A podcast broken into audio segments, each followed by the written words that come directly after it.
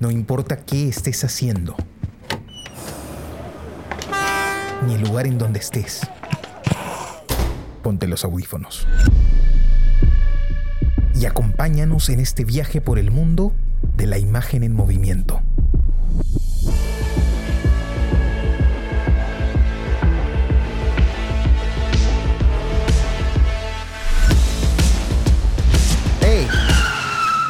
¿Qué cine pasa? ¿Qué tal amigos? Bienvenidos a este nuevo episodio del podcast ¿Qué cine pasa? El podcast donde hablamos de películas que acabamos de ver. Nos gusta decir que están en caliente para nosotros. Los saluda su amigo Carlos de la Torre Paredes. Me acompañan Jesús Alvarado. Hola Carlos, Jonathan, ¿cómo están? Y Johnny Alba. Hola Carlos, Jesús, qué gusto verlos. Hola amigos. El día de hoy vamos a hablar de la película Copia Certificada del director Abbas Kiarostami. Eh, es una película, ¿no? Es una película que propuso Jesús la semana pasada. Eh, es un director iraní, ¿verdad? Eh, y esta película es una coproducción francesa, italiana e iraní, si no me equivoco. ¿Cierto? Sí, correcto.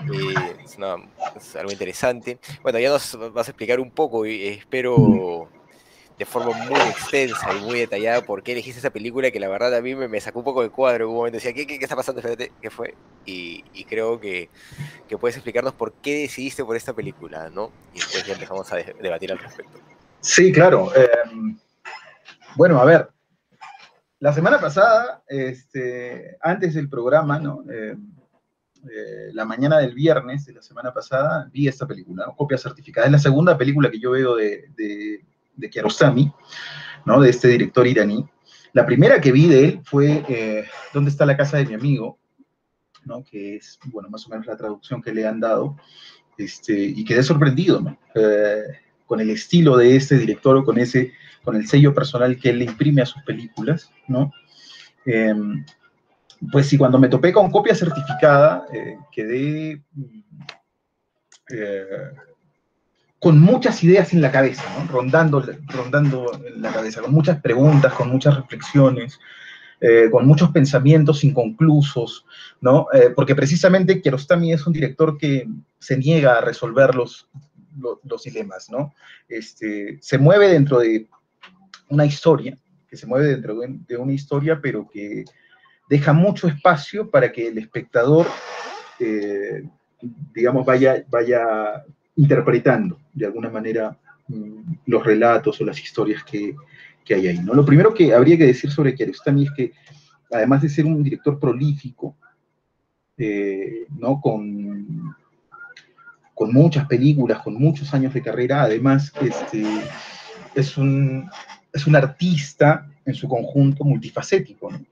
Kiarostami es pintor, diseñador gráfico, fotógrafo, poeta, cineasta, editor, montajista de cine, este, productor, guionista. Eh, es un hombre muy completo. Eh, hay fotografías de Kiarostami ahí en las redes, ustedes eh, podrían verlas, pongan en Google Abbas Kiarostami y van a encontrar fotografías exquisitas de él, ¿no? con, con una sensibilidad este, y partiendo de una manera de entender el mundo muy particular. y además tiene estos, este, este tipo de poemas que se llaman haikus, ¿no? Que son como poemas pequeños que concentran como explosiones visuales.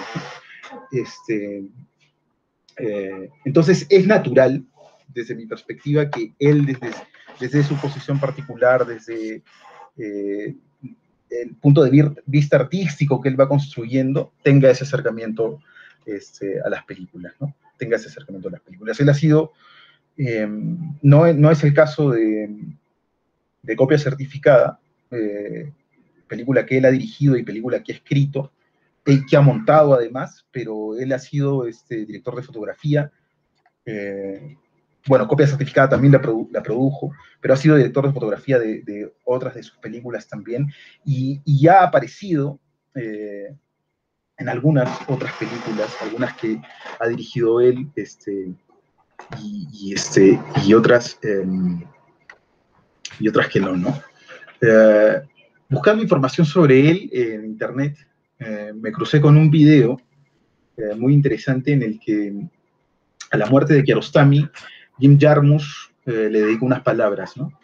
y dice de Kiarostami que es un director que ha hecho que las ideas y la expresión humana, este, o ha, que ha dado a entender que las ideas y la expresión humana son mucho más fuertes que, que, la autoridad del dinero, ¿no? Eh, de las armas, este, eh, y en, su conjunto de la industria lo interpretaría yo, ¿no? O sea, Abbas Kiarostami como el cineasta eh, de las ideas, ¿no? De la expresión, de la sensibilidad. Este, entonces, es un cineasta definitivamente que tiene que estar, pues, en el... Em, tiene que estar digamos, en, la lista, ¿no? De probablemente los autores más importantes del cine mundial eh, ya eh, en este punto, ¿no? Copia Certificada no es su película más particular, digamos, ¿no? Este, le comentaba a Carlos antes de iniciar el programa que quizá hubiera sido interesante eh, acercarnos al cine de Kiarostami en el podcast a través de otra película, ¿no? de alguna de sus otras películas que, son igual de interesantes, ¿no? Este, eh, mm, copia certificada es la primera película que hace Kiarostami fuera de, Irán, eh, que en este caso la hace en Italia, y, bueno, cuenta con la participación de Juliette Binoche, ¿no? que es esta actriz este, francesa, que además representa mucho del, cine francés, este, a, bueno, a quien yo conocí personalmente a, raíz de la película Azul de Kielowski. Eh, y que en el caso de esta película de copia certificada hace un papel absolutamente diferente, ¿no? Este, como actriz se posiciona desde un lugar distinto eh, y aborda esta película que yo definiría como una, una suerte de comedia, pero eh, dramática, ¿no? Como una suerte de comedia dramática, ¿no? Em, y hay, bueno, varias cosas que podríamos comentar acerca de, la película. No sé qué, en general, qué, les pareció a ustedes.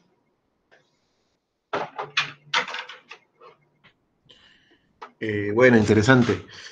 Eh, yo ya había visto esta película, pero con esta segunda oportunidad me ha fascinado bastantes cosas de la película. Me ha parecido una experiencia incluso mucho más enriquecedora que la primera vez que la vi. Esta película podría asociarse al conjunto de películas que están, este, que mencionamos la, semana pasada también, que son películas que son sostenidas por dos personajes, ¿no? Este, como antes del atardecer, o antes del amanecer, me parece, o como la última tarde, que es la película que mencionamos, que también, o la película esta de, ¿cómo se llama este actor? Este, Igmar Berman, escenas de una vida matrimonial, que también es una película que está sostenida por dos actores, ¿no? Entonces, este, pero la forma en la que, en la que la lleva Kiarostami es, es impresionante. El, el, actor, si no me equivoco, eh, ¿Recuerdas el nombre del actor? William Chime, creo que se apellida. No, es, este, es un cantante de ópera en la vida real y esta es su primera interpretación en el, en el cine. Yo leí eso y me quedé impresionado porque me parece que su, interpretación es bastante buena, es muy, muy acertada en la película, muy importante, ¿no? Cómo, cómo él va creciendo con el personaje y, cómo, y la química que tiene con Juliette Binoche, que le hemos visto en películas como Azul, ¿no? Que mencionabas tú antes. Así que me parece muy interesante. Y cómo eso ese juego de roles en el que tú no sabes bien este, cuál es el pasado de los, de los, de los, de los personajes, porque inicialmente pareciera que se conocieran accidentalmente por el tema del libro y ella en el, el Kiarostami juega mucho con eso, ¿no? Parece que ella fuera una fan, alguien que lo conoció a través del libro. Entonces, en esa primera conversación que tienen en el auto, ella le manifiesta su admiración, cómo llegó al libro, que su hermana incluso también lo lee y conversaban sobre eso, ¿no? Pero después la película va cambiando y van este juego de roles, que creo que es algo muy interesante de, de, analizar, y no sé cómo lo habrán percibido ustedes, pero yo tengo una propia mm, teorías sobre eso, que la primera vez que la vi fue más confusa incluso, yo no, no, no había, entendido, no había entendido bien cuál era la intención del, del autor, porque hay escenas donde prácticamente parecen una, un viejo matrimonio, ¿no? La gente en el restaurante cuando se pelean por el, por el vino, el sabor del vino y esto, ¿no? Así que hay, hay mucho que analizar en esta película. Y luego cambian, eh, cambian los roles este, repentinamente, ¿no? No sé, ¿qué te pareció, Carlos?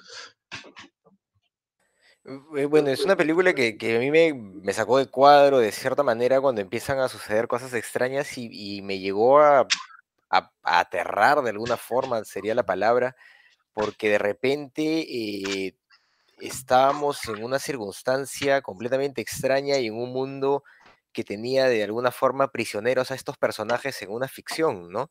en una ficción que se había construido en ese espacio en donde iban las parejas a, este, a casarse, etcétera, y había todo un rollo ahí, y de repente ellos empezaban a representar un rol gratuito, ¿no? Eh, a partir de, esta conversación que tienen en el restaurante, y a mí me, descuadró completamente porque ella es la que empieza con las actitudes, ¿no? Eh, completamente extrañas, desde que empieza a hablar con esta camarera, con, esta dueña del restaurante, que le habla, le pregunta cuánto tiempo tienen de casados, etcétera, y ella empieza a crear toda una historia. Desde ese momento el personaje a mí me aterró, te lo juro, ¿ah? o sea, yo, yo, yo vi una persona así, este, compulsiva, ¿no? Obsesiva, que, estaba creando una historia. Y dije, ah, su madre, ¿qué va a pasar acá, no? ¿A qué me voy a enfrentar? Y de repente el personaje dice, sí, hoy he hecho esto, y que sí, que he jugado, y el otro como que, se divierte un rato, pero de repente salen y, y es otra cosa, ¿no? Y, y él es prisionero de esta circunstancia, y como que muchas veces me da la impresión de que el personaje principalmente de él, porque parece más un mundo creado por ella, eh, eh, el personaje de él intenta escapar, pero nunca puede. Siempre se queda, ¿no? Siempre como que algo le dice, tienes que irte de acá, él está por irse, se está yendo y, no, y se queda, ¿no? Entonces, eh, para mí, claro, Jesús hablaba de una, de una sátira, de una, de una comedia triste, de alguna forma, una comedia dramática yo lo veo como una película surrealista de, terror, pues, ¿no? Así al, al nivel de, este, del ángel exterminador de Buñuel, ¿no? Una, una, estupidez así, que de repente pasa algo y no puedes salir de la circunstancia y tú sabes que algo anda mal, pero ya estás en la vaina y no puedes salir y lo intentas. Yo creo que eso pasa con el personaje de James, ¿no? Y, y, y, termina eh, sucumbiendo, pues, a esta nueva realidad. Y es curiosa porque se conecta también con, eh, con, sus, con, con, los hechos que ya tenían planeados, ¿no? Él tiene que salir a las 9 de todas maneras, él de todas maneras se tiene que ir y se va a ir a esa hora, ¿no?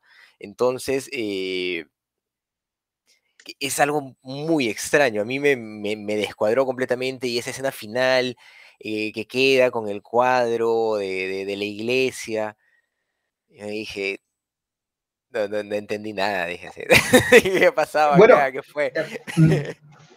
Mira, eh, bueno, es interesante, ¿no? Eh, las ideas propuestas, porque eh, las películas pueden partir de muchos lados, ¿no? Este, a veces de, personajes interesantes, a veces de historias interesantes. A mí me parece que esta película parte de una premisa que la guía durante todo el proceso, ¿no? Y que incluso le, le, termina dando el nombre.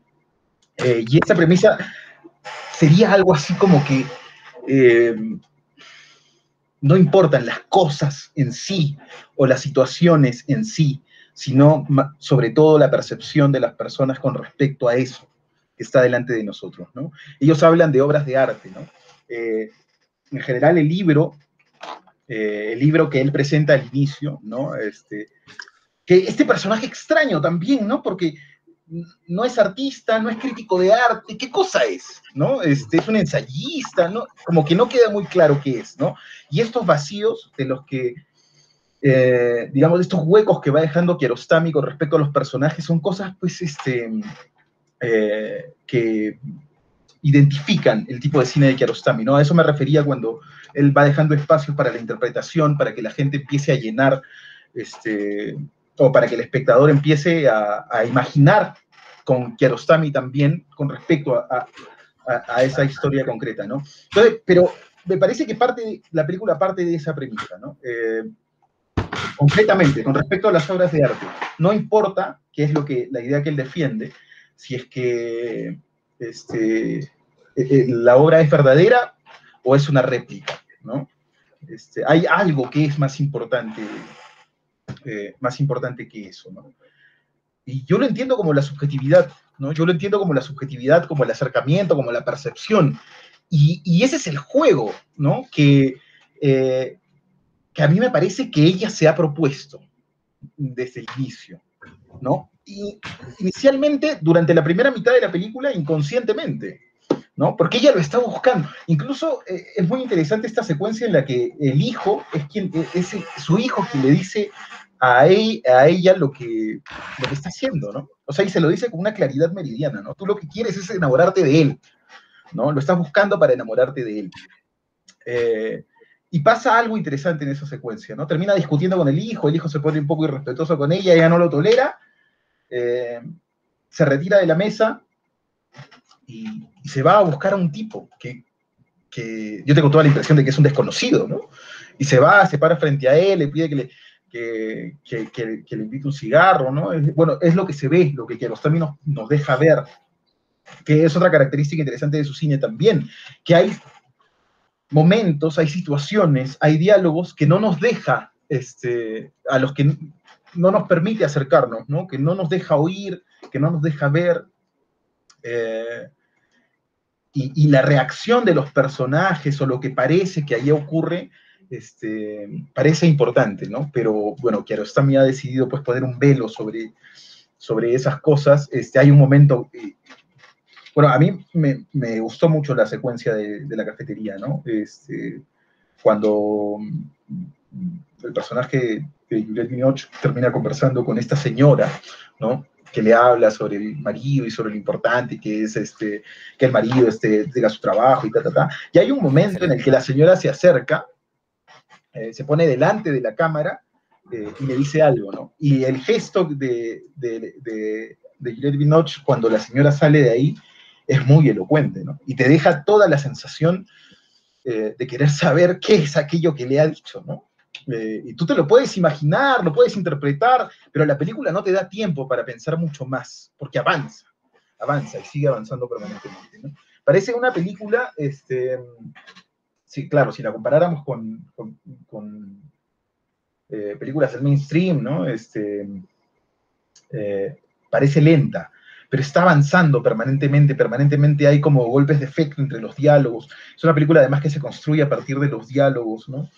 Este, que se construye a partir de, estas interpretaciones. Ahora, en, la misma escena, en la misma escena, eh, también queda velado lo que sucedió cuando él la ve a ella con su hijo frente a la estatua, que es una réplica. Nunca se sabe qué pasa con eso. Bueno, e, es que eso, eso, por ejemplo, a mí, eh, esta segunda vez que yo lo, he visto, porque la primera vez que lo vi me dejó toda la sensación de que era ella. ¿no? Es ella y su hijo, por eso ella está reaccionando de esta manera. Ah, verdad. Y en este, en este segundo visionado yo pensaba, no sé si esto es más como un juego de Kiarostami, ¿no? Si es como una, suerte de, secuencia mm, onírica dentro de este, porque además esa, secuencia es la que abre el espacio al juego, ¿no? Es donde ya se hace evidente cuál es la apuesta de, de Kiarostami, ¿no?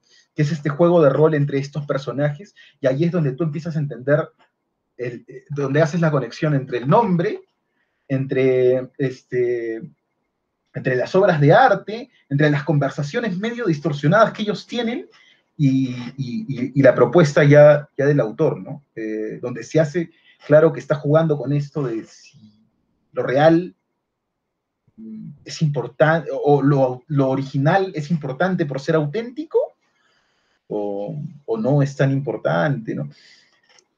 Pero, todo empieza con el título de la película, es copia certificada. Y entonces, este, ellos empiezan a, convertirse en una copia certificada prácticamente de un matrimonio que no existe, por decir de alguna manera.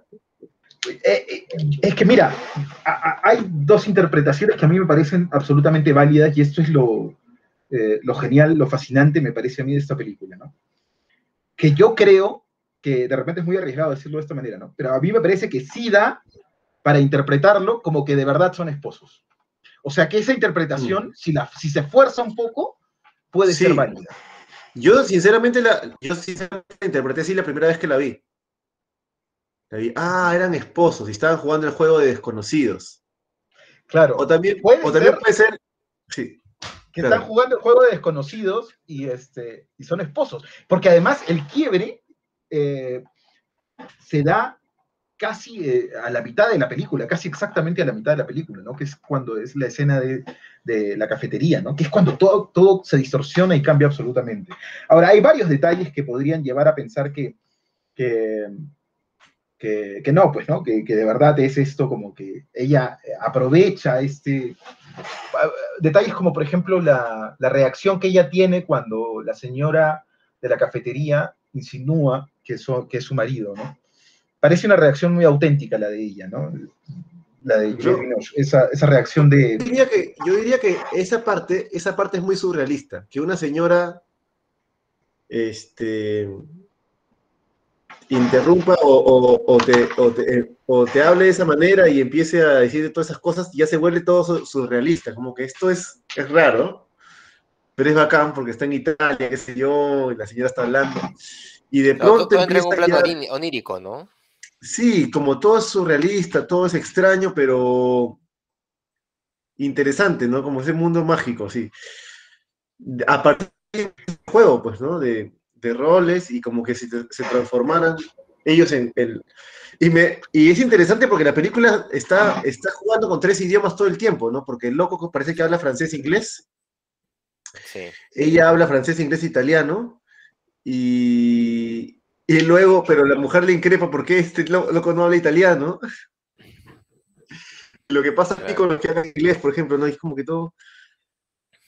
Todo es muy interesante, ¿no? Todo, todo es como que las diferentes culturas, cómo, cómo van saltando ahí, ¿no? Es un inglés, una francesa, pero están en Italia, ¿no? Y todo el ambiente italiano que se respira ahí. Eh, cuando entran al museo ¿no? y explican sobre esta copia de, este, este, cuadro de la Yoconda de Toscana o algo así. Esa parte es muy interesante también, ¿no? Como eh, es, un personaje, este, el que hace él es un personaje bastante interesante, pero también un poco enigmático, ¿no? Sus reacciones, ¿no? Como, como no, la reacción que tuvo al, encontrar una copia certificada real y dijo, estoy en todos lados. bueno, pero eh, ya el, hay como un, eh, no, sé, no sé cómo decirlo, eh, eh, está como forzada la primera, la primera secuencia, ¿no? Está como forzada, no la primera secuencia, sino más bien la segunda, en la que él va a la tienda de, arte de ella, ¿no? Y, claro, cabe preguntarse, o sea, si fuéramos, digamos, estrictos y no estuviéramos sumergidos en el universo de Kiarostami, donde, este, donde obviamente hay que entrar en la lógica de, de lo que él está proponiendo, pero si, si, apretáramos un poquito el, eh, el, puño, de repente podríamos pensar, ¿por qué termina yendo él, no? A ver a una desconocida en una tienda el último domingo que tiene supuestamente en ese, en ese pueblo, ¿no? Mm, o sea, eso es un poco extraño, ¿no? está como un poco forzado ese momento, ¿no? Ella dándole su número de teléfono o su dirección al traductor ¿no? Eh, y bueno, él finalmente acudiendo a esa supuesta cita, y ella está lista, además segura de que él iba a llegar. Todo eso está como, se da como por sentado, ¿no? Ahora, no es, eh, digamos, uno lo acepta porque yo creo que uno lo acepta porque está, porque forma parte del inicio de la película, ¿no? Entonces no es tan importante, es como que se te está estableciendo primero los, cuál es el contexto, eh, cuáles son los personajes y cuáles son las condiciones. Eh, entonces, puesto ahí lo aceptas, puesto ahí lo aceptas y entras en el juego más o menos de eso. ¿no? Ahora, yo diría también que esta es una película claramente que, por lo menos durante los primeros 50 minutos, tienes que esperarla, ¿no? Con respecto a, la historia, me refiero, con respecto al relato, ¿no? Que tienes que esperarla porque parece muy... Eh, porque se sostiene mucho en los diálogos de, en los diálogos de ellos, ¿no? pero no, no te queda muy claro hacia dónde va. ¿No? Eh, ¿Qué es lo que está pasando concretamente durante los primeros 50 minutos? Este, porque sí. incluso hay mucha hostilidad de parte de él frente a ella, ¿no? Al, sí, inicio. Claro. E, ella le cae mal, ¿no? Y, y, de hecho, o sea, su, su, su personaje es, es, eh, es molesto, ¿no? Eh, yo, no sé si, es ustedes, o sea, está bien representado definitivamente y, y esta sensación de onírica, pues, de, de, de surrealismo aterrador, eh, funciona muy bien y más con un personaje como ella que fuerza al otro personaje a hacer cosas de forma permanente, ¿no? Y lo somete. Por ejemplo, el momento en que lo hace ir a tomarse una foto, el momento en que agarra y le dice, oye, este, esto es así, y él le dice, no, yo no pienso eso. Si es así, voy a seguirte a alguien que te diga que es así. Y va y se pone a buscar a alguien y lo llama y le dice y los presenta. Oye, yo, me hubiera ido corriendo, definitivamente. Yo hubiera escapado en ese momento. ¿no? está loca, pero, por Dios. Pero él está, eh, él está presionado por él. Bueno, yo siento, ¿no? Él está presionado por él mismo. Él está presionado por él mismo. Porque este, él le dice de algún momento, ¿no? Yo escribí el libro para convencerme de mis propias ideas, ¿no? Le dice a ella. Y todo lo que ocurre después, a mí me da la sensación de que este, él lo acepta para convencerse de sus propias ideas, ¿no? Para darle validez a lo que piensa se somete a, eso que ocurre. Y hay un momento que es este, eh, que es muy bueno, ¿no? Que es el momento del, de la estatua, ¿no? El momento de la estatua. Ellos finalmente llegan a la estatua, ¿no? Eh, eh, y ella, este, para defender su premisa, termina acercándose a una pareja, ¿no? Una pareja de ancianos que está por ahí. Y los lleva, ¿no? Y, y, empiezan a conversar entre ellos, ¿no? Y hay una, hay dos puntos ahí que son muy interesantes ¿no? en ese diálogo. El primero es que ella, ella eh, pone en boca de la señora cosas que ella no ha dicho, ¿no? Y las reafirma como para posicionarse sobre, ¿no? Eh, y, el, y el hombre, eh, este viejo que termina dándole este, un consejo, a él. Marital, y él, ¿no? y él acepta lo hace, consejo, ¿no? Entonces, en ese momento ya tú te das cuenta que este hombre está, este, ya entró en el juego, ¿no? Está dentro, está jugando el rol, porque hasta, en el, hasta el momento de, la foto con estos novios todavía se resistía. ¿no? Sí, no está claro, no está claro, claro. Él, todavía está intentando, haciendo resistencia a esa nueva realidad que se le está planteando hasta ese momento, ¿no? Pero ya cuando él pone la mano ahí, ya, ya no hay vuelta atrás. El sometimiento total, claro. Claro, él ya es el, ya, ya entró en este rol, ¿no? Pero eh, a, mí, la verdad, claro, este viaje onírico que comienza en el restaurante.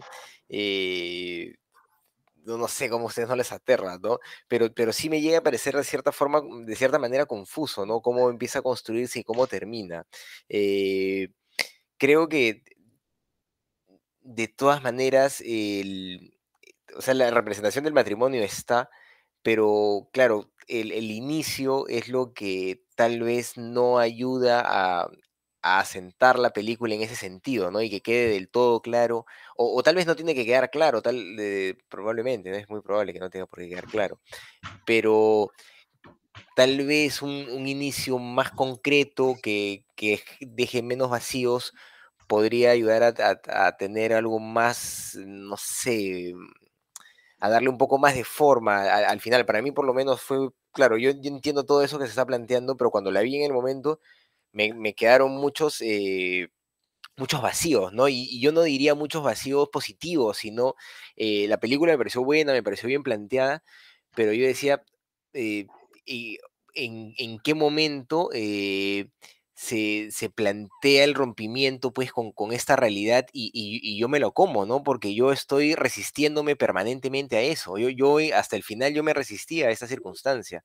Eh, tal vez es la idea, ¿no? Tal vez la idea del director era justamente generar esta, esta situación de malestar en, el espectador, pero yo, yo veía la película y, y, hasta el final yo, yo, yo, yo me resistía a la circunstancia de los personajes sometidos a esta, a esta realidad, ¿no? Y no entendí eh, por qué terminó así, ¿no? Yo esperaba que, que, me mostrara algo más definitivamente, me dejó así como en, en, un interruptus, ¿no? De, cierta forma, ¿no? Bueno, claro, yo entiendo que ese es el objetivo, claramente, ¿no? Este, ah, mira, yo tengo una, cita de Kiarostami acá, que de repente podría abonar un poco más a, a clarificar eh, de qué va un poco este, su cine o cuál es su intención. entre otras, eh, con esta película también, ¿no? y él dice esto, ¿no? Em, es un hecho que las películas sin historias no son muy populares entre el público. Sin embargo, una historia también necesita huecos, espacios en blanco como los de un crucigrama, vacíos que están ahí para que el público los rellene, o como un, detective en un thriller para que los descubra. Creo en un tipo de cine que ofrece grandes posibilidades y tiempo a su público. Un cine a medio crear, un cine inacabado que consiga completarse gracias al espíritu creativo de los espectadores, como ocurre en cientos de películas. Le pertenece a los espectadores y corresponde a su propio mundo. Em, y, claro, digamos, siguiendo la lógica más o menos de lo, eh, lo que decía antes, casi que se podría interpretar esta cita como la premisa de esta, de esta película, ¿no? Eh, en, cierta forma, porque él está, se está jugando todo a que se encuentran eh, dos posiciones, dos puntos de vista, dos maneras de entender el mundo, dos maneras de, además, este, con realidades seguramente absolutamente divorciadas, este, pero se encuentran en un instante mágico en el que se empieza a construir una relación, pero donde no es que este, no hay una sola percepción, sino es que son dos subjetividades, en este caso la de, la de este escritor y esta, y esta vendedora de arte, que se juntan en un instante y todo se da para que, eh, para que este juego se despliegue, ¿no? Eh, para que,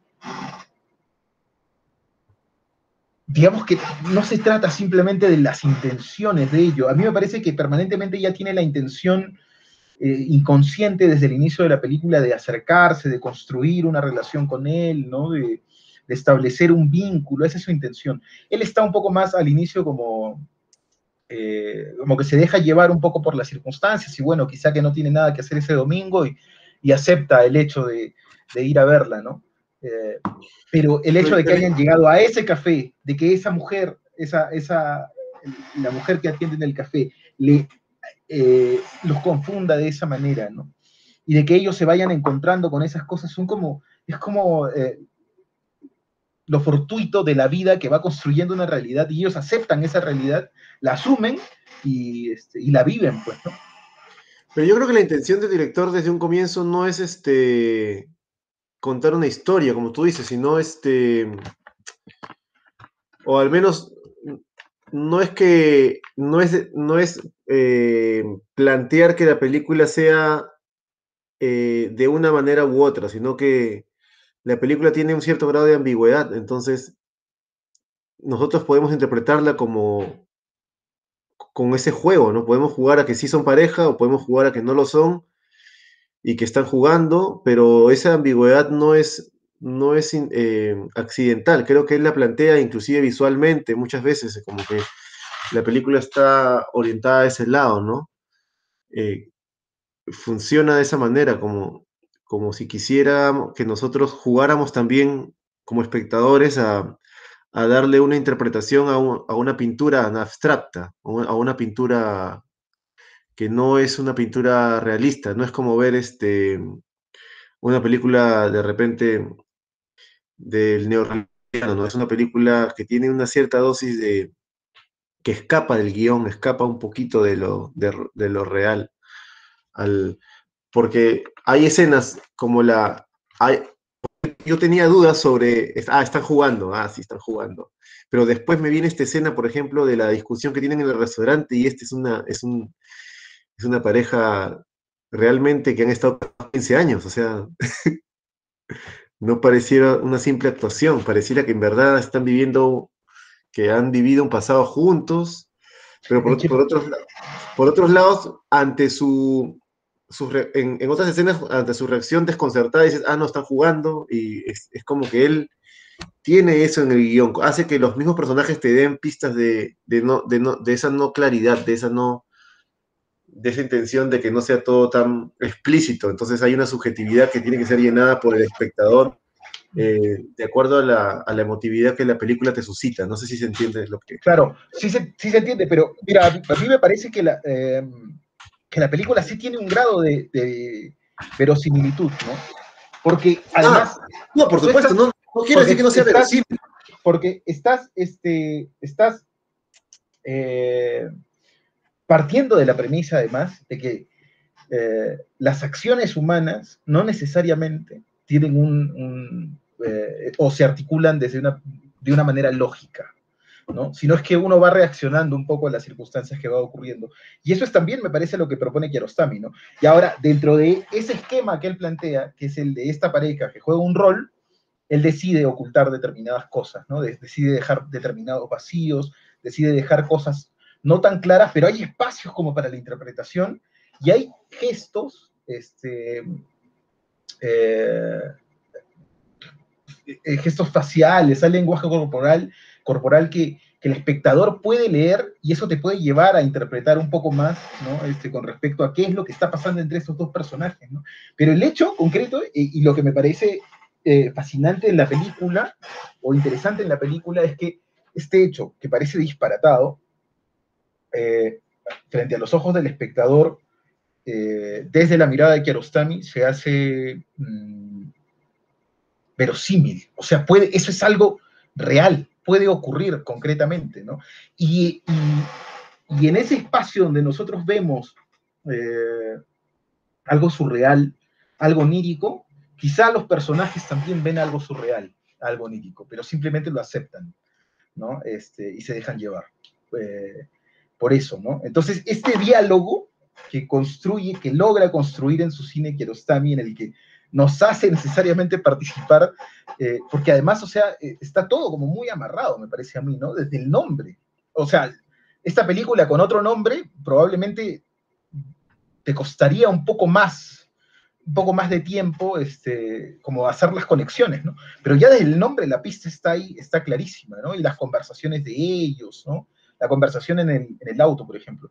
Y esto es algo importante, eh, me gustaría plantear también, es que eh, eh, Kiarostami hace parecer muy fácil algo que es de, una complejidad este, brutal, ¿no? Y es que el cine, al ser un arte de tiempo, se sostiene a partir de una tensión este, que es muy débil, ¿no? Que es muy débil. Y, eh, y que se puede caer en cualquier momento, ¿no? Como este, un, equilibrista eh, eh, al, borde del precipicio, ¿no? pero que Aristami tiene la capacidad de, con los diálogos y a través de la interpretación de los actores, sostener la tensión, ¿no? Porque no es una película que, que digamos, que termine despegándote, ¿no? O sea, permanentemente estás. yo creo que la película, como igual que antes del amanecer, tiene varios este, e-, eventos que hacen que pueda ir caminando, ¿no? Le pone, porque si no sería una conversación, una conversación eh, lineal, pero él le pone eh, eventualidades que hacen que el viaje eh, sea funcional, como por ejemplo la pareja de casados que le piden una foto, o el café, o los otros personajes como la otra pareja en la, estatua, ¿verdad? O la conversación bien interesante que tienen sobre los niños, esas llamadas de, su hijo eh, son parte del guion, ¿no? Cuando se empieza, y, en un momento, incluso una, una, en una de esas interrupciones donde el hijo la llama y ella se queja por, y cuenta una anécdota sobre su niño que, que ir a jugar a pesar de la lluvia, y todo eso se convierte en un trasfondo filosófico bastante interesante, ¿no? De, de lo que un adulto siente a veces con el, paso de los años, que el espíritu necesita algo más para poder disfrutar la vida. La vida se disfrutaba de forma menos racional, más sencilla, y ya cuando uno es adulto, que es lo que creo que todos los adultos empiezan a sentir, que tratan, uno trata de darle un poco más de significado a la vida porque si no, el absurdo te, colma, ¿no? Eh, sobre todo en estos tiempos. No sé, no sé cómo lo han... E, e, eso me parece interesante también. Claro, bueno, el escritor tiene sus reflexiones existenciales, ¿no? Que, bueno, pueden funcionar. Eh, pensaba en, lo que comentaba también Jesús este, respecto a, los diálogos, pues, que, que se vinculan con, el título y con, el hecho este de que ellos son una copia certificada de un matrimonio y, y tiene que ver, y, me acuerdo de este momento en el que él dice que él es una copia de, del, esposo, ¿no? De, de Mary, ¿no? Y que, y este y eso genera en algún momento de la película que ella se burle diciéndole James así no este ah esa parte genial el mismo tema entonces eh, e, ellos al final también están representando una copia, ¿no? de, del, del, del, matrimonio de su hermana no de alguna forma eh, claro, todo, todo tiene, tiene sentido en, bajo esa lógica, ¿no? Bajo esa premisa se arma la película. Eh, mm, lo, que tampoco me queda muy claro en la película es eh, el tema del niño, ¿no? En, la primera escena, o sea, eh, ¿por qué está ahí? ¿Por qué se van a comer? No, no, no, no. O sea, salvo ya el diálogo donde le dice que quiere hacer algo, pero después no. Podría haber empezado sin eso la película, creo, ¿no? Sin, ningún problema. Yo creo que ese, esa escena con el niño le da más, más, más peso a las, a las otras escenas cuando ella contesta la llamada, porque con una sola escena ya tú estás, este, eh, estás sosteniendo su rol de madre, ¿no? O sea, no es una mujer cualquiera. También es relativo, ¿no? Es relativo, sí. O sea, ¿Ah? Sí, se, podría ver, se podría ver, o sea, también tendría un valor si es que te suprime esa escena, ¿no? La escena del niño, la inicial, em, la del restaurante sobre todo, ¿no? sí, el restaurante. Porque además ella sabe construir después la relación eh, con el niño a través del teléfono, ¿no? O sea, sí, quedan sentadas varias cosas. Claro, con la escena inicial de los libros podría, podría ser, pues, ¿no? Sí, claro. Claro, en todo caso, digamos, eh, hay, eh, mm, esta, película a mí me parece que la construye mucho Kiarostami a partir de la observación. Entonces, si, lo ves desde esa perspectiva, mientras más observes a este personaje, más puedes entender, ¿no? Este, y más puedes comprender, porque incluso mm, hay varios momentos de la película, eh, bueno, al inicio, ¿no? Al inicio es muy claro. Eh, lo que está ocurriendo es que este, este, escritor está presentando su libro, ¿no? pero que Arustami no te lo muestra a él, sino te muestra a esta mujer, con, esto, este, con estos movimientos, pues, este, que parecen por momentos, eh, podríamos decir, este, temerarios, ¿no? Va y se siente en un asiento reservado, ¿no? Que está con el niño atrás hablando y, y le dice cosas al niño con gestos y estas cosas. Y todo eso, sobre todo, más que pensar en el niño, construye el personaje de ella, ¿no? O sea, ya te la empiezas a asimilar a ella como un, este, eh, como el tipo de personaje que, va, a ser más adelante, ¿no? Y pienso, con este mismo código, en la escena del restaurante con el niño, eh, pues lo importante no siento, no es la presencia necesariamente del niño, sino más bien cuál es eh, la interpretación o cuál es la imagen que se va construyendo el espectador de ella en función a sus reacciones con el niño, ¿no? Y cómo es que el niño le enrostra esto en la cara y ella es, se muestra pues así como incapaz de, manejar o sostener esa situación, ¿no? y bueno, yo me quedo al final con, sobre todo, con la parte final de, esa escena, ¿no? Que es cuando ella va eh, hacia, hacia, este tipo, hacia este tipo que es un desconocido por un cigarrillo, ¿no? y además el hijo la mira eh, y la mira con, como con resignación, ¿no? Este, y te, da, se podría interpretar como que es algo que ocurre comúnmente. Y además eso que le dice el niño es brutal, ¿no? Porque da a entender, o daría a entender, y se refuerza con esta, con la parte final de la escena, da a entender que eh, que, no es la primera vez que ella hace algo como eso, ¿no? Este, eh, pues está tratando de llenar un vacío, ¿no? Y eh, hay una escena que es elocuente, ¿no? Que es ya donde ella está entregada, ¿no? Está entregada a su papel absolutamente, él también ya aceptó su rol en ese día, en ese domingo, ¿no? En Toscana, y ella, bueno, entra a la iglesia, sale de la iglesia y se sienta, ¿no? Y dice, este, se sienta pues con el brasier en la mano, con se sacan los zapatos, y le dice, ¿recuerda ese lugar de la noche de bodas. Una cosa así. Eh, está a unos pasos de aquí. y él, y él pues empieza... Se fue a buscar. Eh, se puede a buscar, ¿no? y ella ni siquiera lo espera, ¿no? Porque sabe, además ella es consciente que no, que no, obviamente no lo va a encontrar, pues se para y camina, y él simplemente la sigue. Eh, entonces tiene esas cosas, ¿no? Este, la película que son... Eh, la interpretación de Juliette Binoche es, buenísima. Yo estaba leyendo que esta película tiene un poco de influencia de otra película de, de Rossellini que se llama, este, ¿cómo se llama esta película? Te querré siempre. Sí, sí, sí. Eso, eso, eso, este, es algo que también, pero bueno, pero en la interpretación que leí con respecto a esta posible referencia de la película de Rossellini, bueno, lo, que dicen es bueno, te que no. Porque en, italiano es eh, Viaggio in Italia, que debe ser como viaje a Italia, ¿no? Viaggio, viaggio in Italia. Sí, sí, sí, como un remake o una cosa así, ¿no? Leí, eh, pero... parece que esta, esta de Rossellini es con Ingrid Bergman y George Sanders. Ingrid Bergman era una gran actriz. Este, de su tiempo, ¿no? Esta película es de los, de los, de los años 40, no, 54. Actriz de pues, eh, claro, tremenda, sí, sí, sí. Parece que ella estuvo casada con Rossellini también. Ah, eso sí no estoy seguro. Sí, yo lo acabo de ver acá, no, sabía tampoco.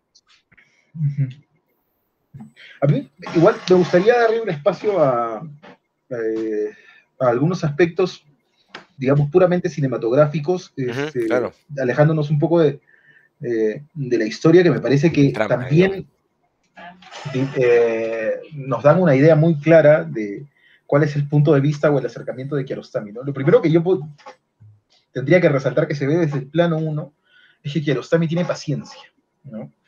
Y eso se siente a lo largo de la película, a lo largo de todas sus escenas, pero es, eh, bueno, paciencia con mezclada con esta, este, con esta capacidad que tiene él para sostener la atención en las acciones, ¿no? porque si no se caería simplemente, ¿no? Eh, y ahí hay un hilo muy fino que solamente saben controlar pues, los maestros de, del cine, ¿no? Este, pero él tiene paciencia para esperar, sabe plantear las circunstancias, plantea las escenas, plantea la, pone la cámara donde quiere eh, y espera.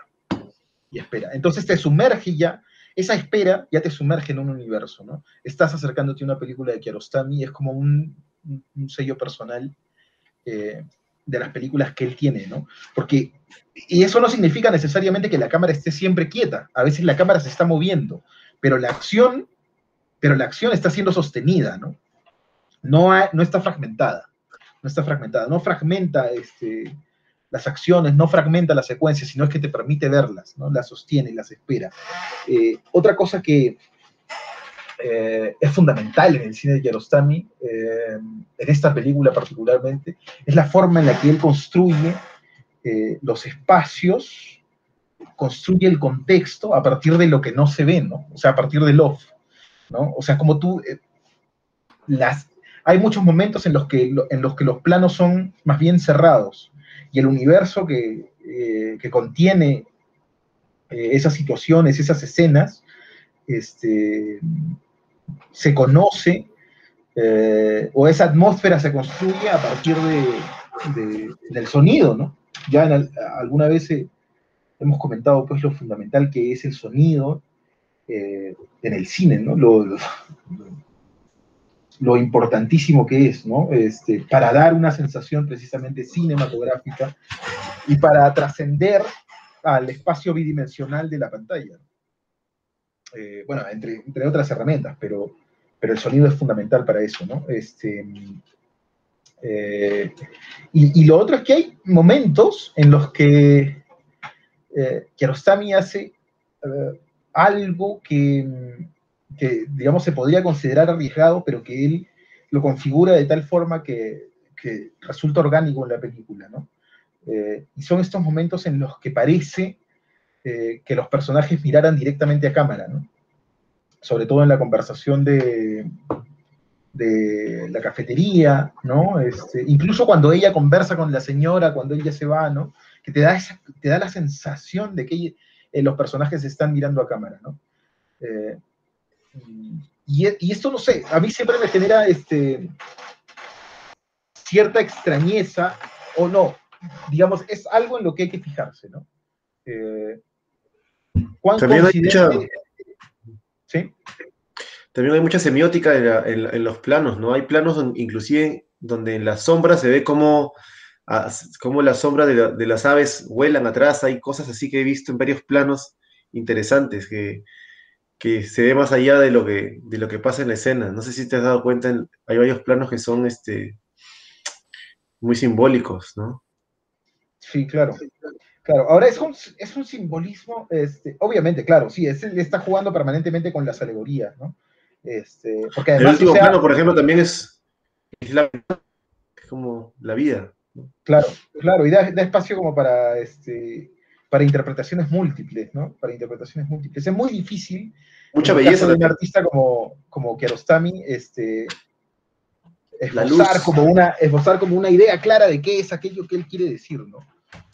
Hay un contraste ah. claro con la luz también, ¿no? las escenas eh, al, exterior que son tan, tan llenas de, luz natural y todo eso, ¿no? Y después las otras escenas que están, incluso en la escena del, restaurante, en, el café donde interviene esta mujer, en los planos parecen cuadros de Bemer, ¿no? Esa, esa luz, porque están al lado de una ventana y te entra toda esa luz de, ventana que es de un solo lado.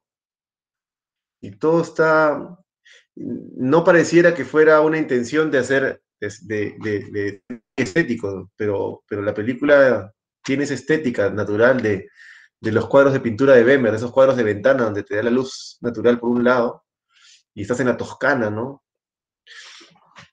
Y, sin embargo, de cierta forma curiosa la señora. Sin embargo, al otro lado, sí, la mujer es más oscuro, ¿no? Más, cuando habla la mujer, esta... Perdón, te, interrumpí, Carlos. Ahí la señora, eso que, se, o sea, se ilumina de forma más curiosa porque, claro, al personaje de, claro, la, ilumina bastante.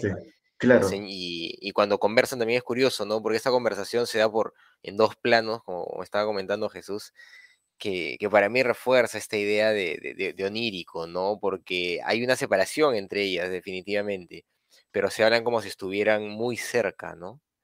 Eh, Parece una pitonisa la mujer, ¿no? Una pitonisa. Sí, es, es extraña. Que, que, puede ver más allá de lo que ella ve, que pareciera que, aunque, aunque no adivina, pero pareciera que sí adivinó la copia certificada, ¿no? Le dio el personaje. es interesante. La, construcción de los personajes es, buena, ¿no? en sí la construcción de los personajes es muy buena por, algo que tú comentabas al inicio, esto de que realmente parecen una pareja de, casados, ¿no? Eh, definitivamente eh, los personajes están muy bien construidos en su transición y en este asentamiento a, la nueva condición que están viviendo, ¿no? Eh, los dos manejan pues como personajes, ya no como, como actores, no como, como la interpretación, sino eh, sus personajes dentro del guion, a mí me parece que, realmente están construidos de forma muy, muy fina, ¿no? Porque las discusiones que llegan a tener, los planteamientos que se llegan a hacer en la película y las reacciones que tienen eh, son muy verosímiles, son muy, muy verosímiles a pesar de que nos estamos enfrentando a una circunstancia surrealista con, con, posibles condiciones oníricas, ¿no? Eh, pero nosotros, eh, a pesar de que nos podemos resistir a lo que estamos viendo, porque estamos esperando que eso termine en algún momento, nos damos el chance de decir, oye, sí, o sea, sí, sí están, sí están casados, ¿no? En ese momento sí están casados, efectivamente. Cuando ellos están recorriendo es, la Toscana, están hablando del hijo, están en ese momento viendo la estatua con la pareja de ancianos, ellos están casados, efectivamente. Cuando entran al hotel están casados, ¿no? tienen recuerdos comunes. Él recuerda cosas que ella le ha dicho a la señora, pero que él no escuchó. Entonces han vivido cosas ah. juntos, ¿no? Eh, entonces, eh, algo está pasando ahí. Sin embargo, es interesante que él se tenga que ir, ¿no? Es interesante eso. Claro, eh, ahí me parece que ha estado el kit de, la película, Carlos. Que en efecto, ¿no? Con esa sencillez, así, así de claro.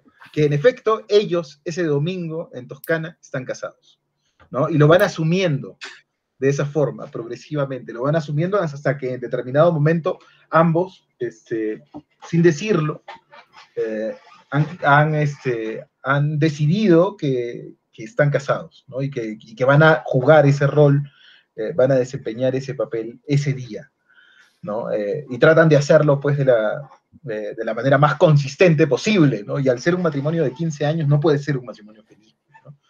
Este, no, más allá de eso, más allá de eso. Porque, como te digo, él sabe cosas que ella ha dicho y él no ha escuchado y eso no tiene cómo saberlo, salvo bueno, y ahí eso, rompe un poco la barrera de lo real, ¿no? Onírica, claro, o sea, eso, una circunstancia surrealista. claro, eso, eso ya, eh, eh, esas son cosas, por ejemplo, que dan para, para, hacer la interpretación inversa, ¿no? Pero por otro lado, también encuentras argumentos en gestos, en, reconocimientos, en descubrimientos, eh, que, que, llevan a pensar lo, lo primero, ¿no? Que, que son desconocidos y que ese día van a ser esposos.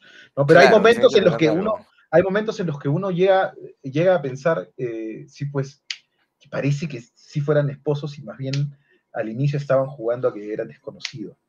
Entonces, claro, bueno, esos son esas son las grietas, pues, esas son las grietas de los sucesos y de las obras. De, de, que deben ser mis gustos fantásticos, porque yo sí lo veo esto como real maravilloso, ¿no? Han entrado en un en un bucle de la dimensión desconocida, una, una, una huevada así que, que, que ya pues, se, han ido al infierno de cierta forma, ¿no? Y, y, de repente lo, lo, positivo de todo esto es que el personaje va a poder salir, porque de todas maneras tiene que irse a las nueve. Y ella le pide que se quede, pero él sabe que no debe quedarse, ¿no? Y se agarra de esa realidad única que tiene para decirle, no, yo me tengo que ir. ¿no? y lo piensa, tal vez al final, ¿ah? ¿no? Al final no, sabe. se sabe, tal vez sí se queda, tal vez sí se queda, ¿no? Es una posibilidad. Claro, te deja, te deja el final abierto. A mí me da esa sensación de que, de que de repente todo se ha, se, ha, se, ha, vuelto raro, ¿no? Eh, y, y, que, o sea, es curioso porque al, al ser verosímil, a, a, mí sí me parece terrorífico, ¿no?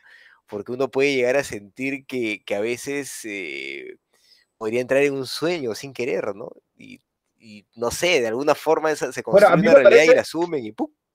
Claro, a mí me parece tan, tan, este, tan real, tan real como la fragilidad de la mente. ¿no? O sea, tan real sí, como sí, que. Efectivamente. Uh, claro, como que. Pues el, el, presente es algo tan efímero, es tan frágil, es tan. Este, que se puede reconstruir eh, el pasado inmediato de una forma. Eh, es la fragilidad de la mente, pues, ¿no? Expuesta sí, pues, ahí. Y, y, eh, Sí, es, es, muy interesante. Pero claro, todas esas son, son, este, son al final, eh, son dilemas, son asuntos que, que a, los que la obra no responde, pues, ¿no? Eh, y ya está, y está ahí, y está planteado, ¿no? Eh, como, dijo Jonathan en algún momento, como una pintura abstracta, ¿no? Vaya, interprete. ¿no? Este, como eh, leí en una, en una entrevista que, que le, le, le, hacen a Borges, ¿no? cuando le piden una interpretación sobre uno de sus cuentos, él dice, eh, yo prefiero escuchar la suya, ¿no? Este, para adoptarla. Eh, me parece más interesante que yo, porque no, no tengo una explicación de, del cuento.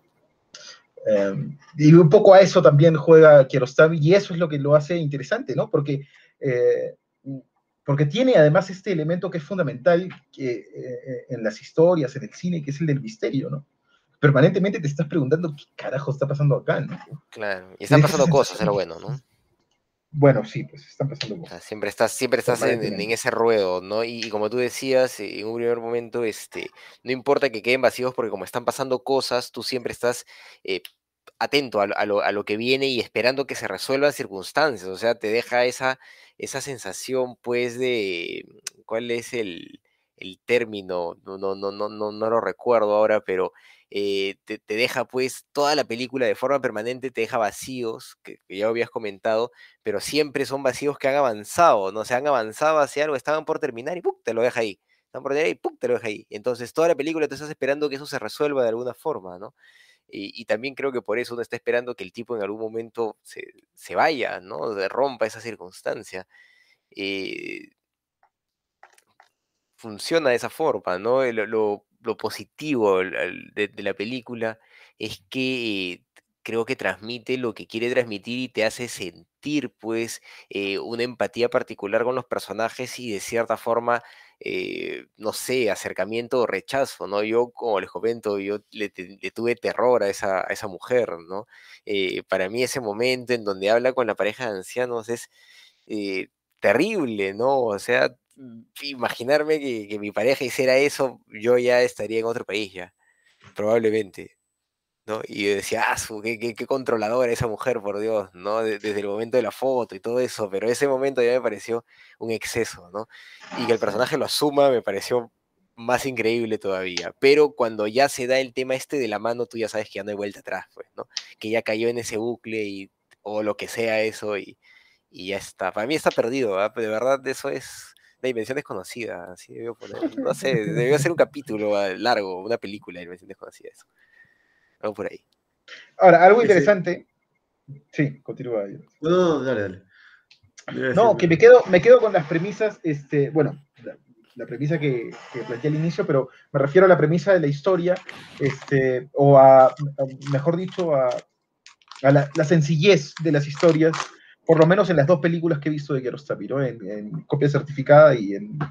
Eh, copia certificada, ganó la palma de... Yo, yo vi copia certificada hace tiempo, no me acuerdo de qué iba, pero ganó la palma de oro. Y, en ¿Dónde está la casa de, mi amigo? Que, que, parte de dos cosas muy específicas, muy concretas. No, miento. No, miento. Perdón, perdón, te interrumpí, te interrumpí. Lo que sé es que ganó, este, Juliette Binoche ganó Mejor Actriz en Cannes. Con esta película. Sí, no, cerezas y la que ganó la palma de oro fue la de El sabor de las cerezas. Esa fue la que dio ese tiempo del 97. Eh, bueno, pero el, hecho es que lo que quería decir es que parte de dos premis de, historias muy sencillas, ¿no? historias muy simples. Este, y en base a eso es que construye el universo. Y eso, yo creo, es lo que permite además construir ese universo. Porque, por decirlo de alguna manera, la estructura narrativa es tan simple, es tan concreta, es tan fácil de asimilar, de entender, eh, que le permite al director profundizar mucho más en otras cosas que le interesan particularmente, ¿no? Eh, entonces la historia es como termina siendo como un pretexto para, eh, para ir hacia otros lados. ¿Hacia dónde? Bueno, eso es un misterio, ¿no? Pero, pero la película plantea estas reflexiones, ¿no? Da para conversar sobre muchas cosas. Em, pero claro, yo, sigo pensando eso, ¿no? Lo que permite eso al final es que la, historia es simple, sencilla, es clara, se entiende. Los cimientos, las bases están sólidas, entonces a partir de ahí ya hace lo que quiere el director, ¿no?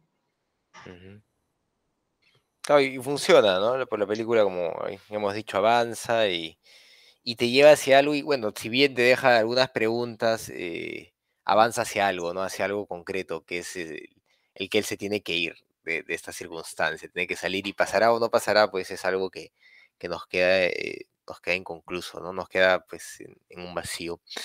Eh, la propuesta eh, gráfica, básicamente de, color, ¿qué, ¿qué, les pareció? A mí me pareció interesante en la medida en que permanentemente ella la proyectan, eh, me parece que es por el, por el, colorado que le dan a, a, Juliet, como una persona de cierta forma media acabada, ¿no? De, alguna manera. Y al final, en la última escena, cuando ella está en el, hotel, eso cambia. No sé si se dieron cuenta de ese detalle. Como que agarra vida, ¿no? Sí, sí, sí, sí, sí, sí. Eh, evidentemente salta eh, a la luz del la forma en la que eh, el personaje de ella está construida visualmente, ¿no? Este, plásticamente, digamos, de alguna manera, porque eh, es inusual ver a, a, una actriz mujer o a un personaje mujer en el cine, este, en planos tan cerrados, con, con una luz que predispone a ver este, precisamente las arrugas, ¿no? Eh, y eso, eso es muy elocuente, ¿no? O sea, eso es como, como una vez me dijo este, una directora, me dijo, si un personaje tose dos veces en una película, este, se va a morir. Ya, como, es como una premisa de esas, ¿no? O sea, lo ves y es tan elocuente, es tan elocuente ver a esta mujer eh, en un primer plano y todas las arrugas en la cara, ¿no? Maquillándose, ¿no? Y además este, corrigiendo el maquillaje en determinados momentos, que lo que quiere eh, el director obviamente es demostrar eh, algo con respecto a eso, ¿no? Podría interpretarse como que sí, pues está, está destruida, ¿no? Hay una escena donde ella se, pinta los labios y se pone unos aretes. Y se pone unos aretes, sí. Es una escena muy, un plano muy bonito. Después su, vestimenta también está mimetizada, de los dos, está mimetizada con, el ambiente, ¿no? Con la toscana, que es media grisácea, ¿no? Sí, tiene estos tonos pasteles, ¿no? y su vestimenta de ellos es media gris, media oscura, ¿no? El otro tiene una camisa negra, están mimetizados, están afinados en ese, en ese sentido con, el resto de la composición de la fotografía. Sí, Sí, Tal vez para centrarnos, más en lo, en lo, que ellos dicen, más que en lo que ellos muestran, ¿no? O, para darle espacio, pienso, al, por ejemplo, al momento de que se, se pinta los labios, ¿no? Y de los aretes, ¿no? Mm. Eh, que, claro, para... Que es como que ya evidencia la película de que ella está jugando un rol, ¿no? De alguna manera, se, mm. vuelve un poco autoconsciente, ¿no? Eh, sí, pues tiene ese es el momento donde rompe con los colores, ¿no? Los aretes rojos y blancos y los rojos.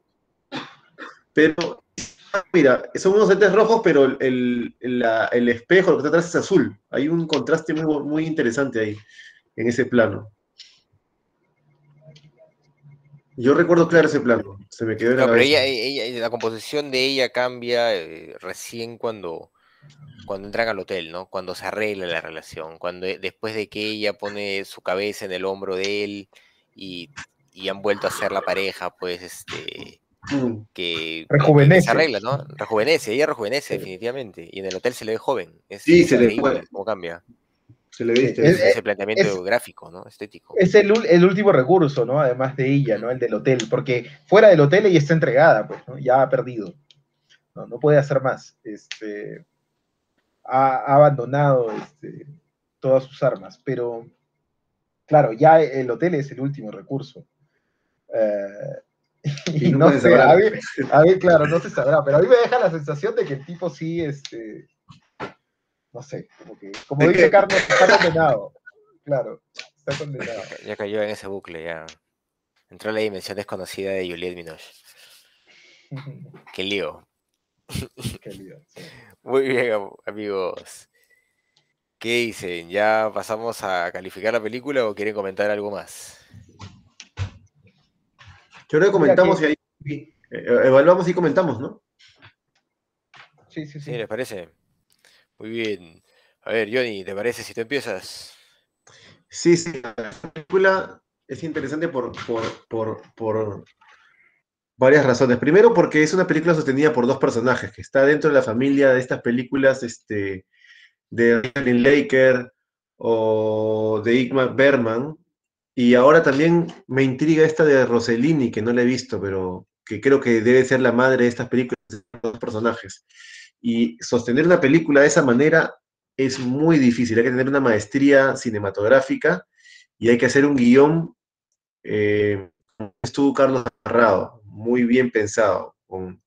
y no, ahora, el valor agregado de esta película es que las otras se, se centran en la relación, pero esta se centra en algo más, nos da algo más, nos da un poco de existencialismo, nos da un poco de filosofía, nos da un poco de juego de roles y nos da un poco de ese espacio en blanco que tiene que ser completado con la interpretación, la emotividad, de, la emotividad que suscita película espectador. Y eso es ya te, te, sumerge en un universo distinto, que sería el universo de autor de Kiarostami, ¿no? Abbas Kiarostami, que es un, es un cineasta mm, iraquí, ¿verdad? Iraní, iraní, perdón, miento, iraní. Así que yo esta película la voy a poner, le voy a poner un 8.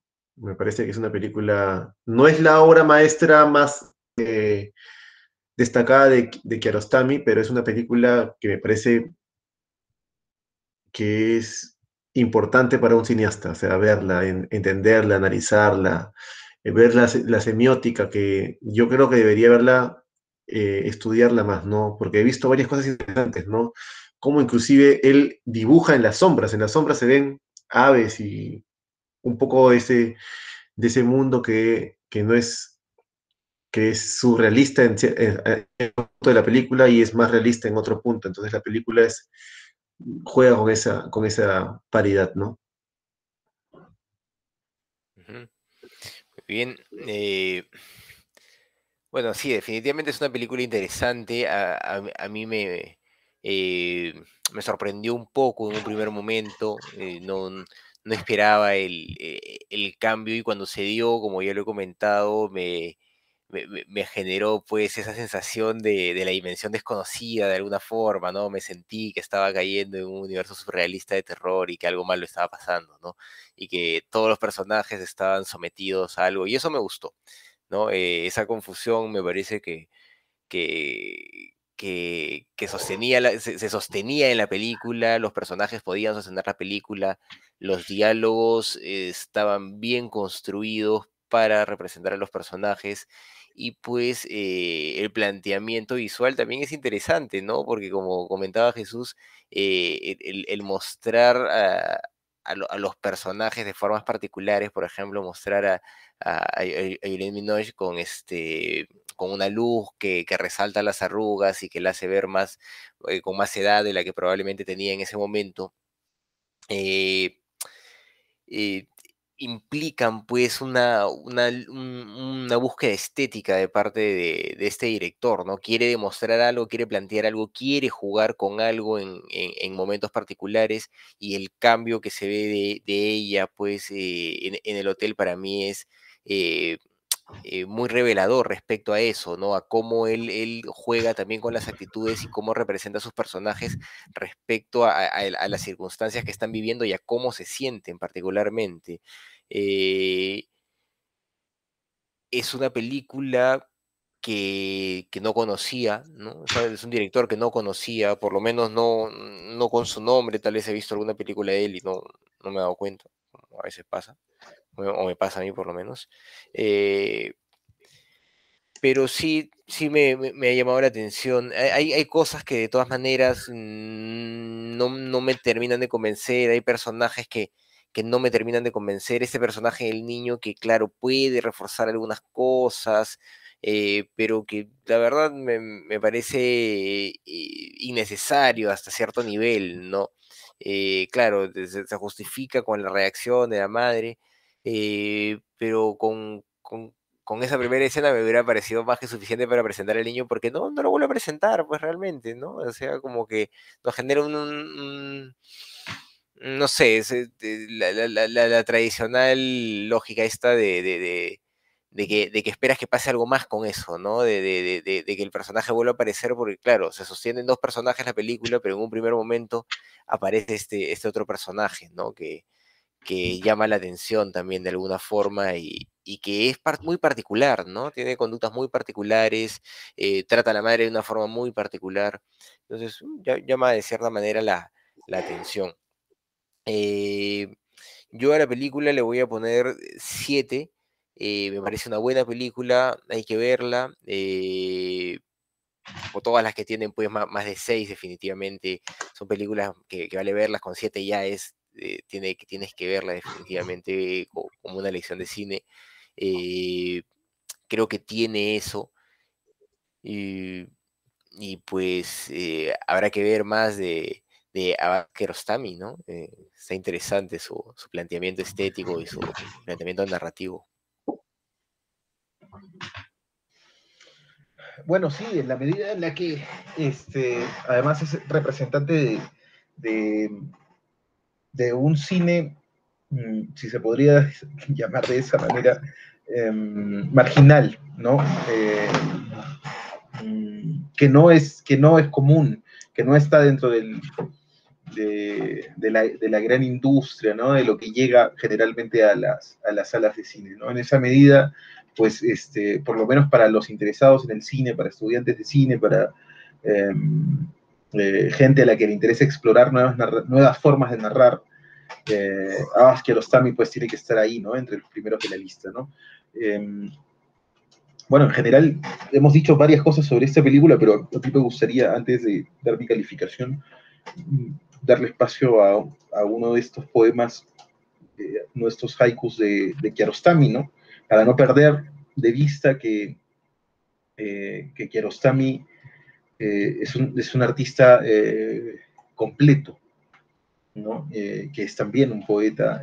y bueno, olvidé decir que trabajó durante muchos años, este, algo que, que podría ser, este, mm, no sé, no sé, pero trabajó durante muchos años haciendo publicidad, ¿no? Y haciendo créditos para películas, ¿no? Este, entonces es un tipo que eh, no, no, solo es un artista, sino que además conoce los, el oficio y los oficios relacionados al cine, ¿no? Eh, eh, bueno, y, es, y, este poema dice así, ¿no? Las coloridas frutas en el silencio de los vestidos de luto. Nada más. Entonces me parece que es elocuente la forma en la que este, este poema y otros que se pueden encontrar en Google, eh, en Internet de él, ponen el acento en que lo fundamental de Kiarostami es la forma en la que él está interpretando el mundo, ¿no? y no necesita explicar sobre explicar las cosas, simplemente aquello que ve de determinada manera particular eh, lo expone. Eh, y, pues, y a ver qué sale en ese diálogo entre la película y el espectador, ¿no? Eh, yo le voy a poner en este caso a esta película 7 también. entonces tiene 7, 7 y 8, que es más o menos un 7.3, así al ojo. Eh, a hacer su calificación. A Johnny me parece que le toca elegir la película para la próxima semana. A Johnny, ¿qué nos propones? Este, ahora me he inclinado por ver esta película de Rossellini, este, Viaggio en Italia, que es Te querré siempre, para completar el ciclo de las películas de parejas, de, dúos. No sé qué les parece. Bueno, los dúos no están mal, los dúos no están mal. Siempre pueden haber cosas mejores que los dúos, pero, pero bueno, está bien. ¿Cómo se llama la película? Te querré siempre, de Rossellini. Te querré siempre, de Rossellini. Muy bien, entonces esa va a ser la película para la próxima semana, Te querré siempre, de Rossellini. ¿De qué año es? ¿La ¿Tienes el año por ahí? Del 54. Ah, esa película que tiene sus años. Muy bien, excelente. Te querré siempre de Rossellini del año 54. Muy bien, amigos, eso ha sido todo por hoy aquí en el podcast ¿Qué cine pasa? Muchas gracias por seguirnos. Hasta la próxima semana. Nos vemos. Chao. Chao.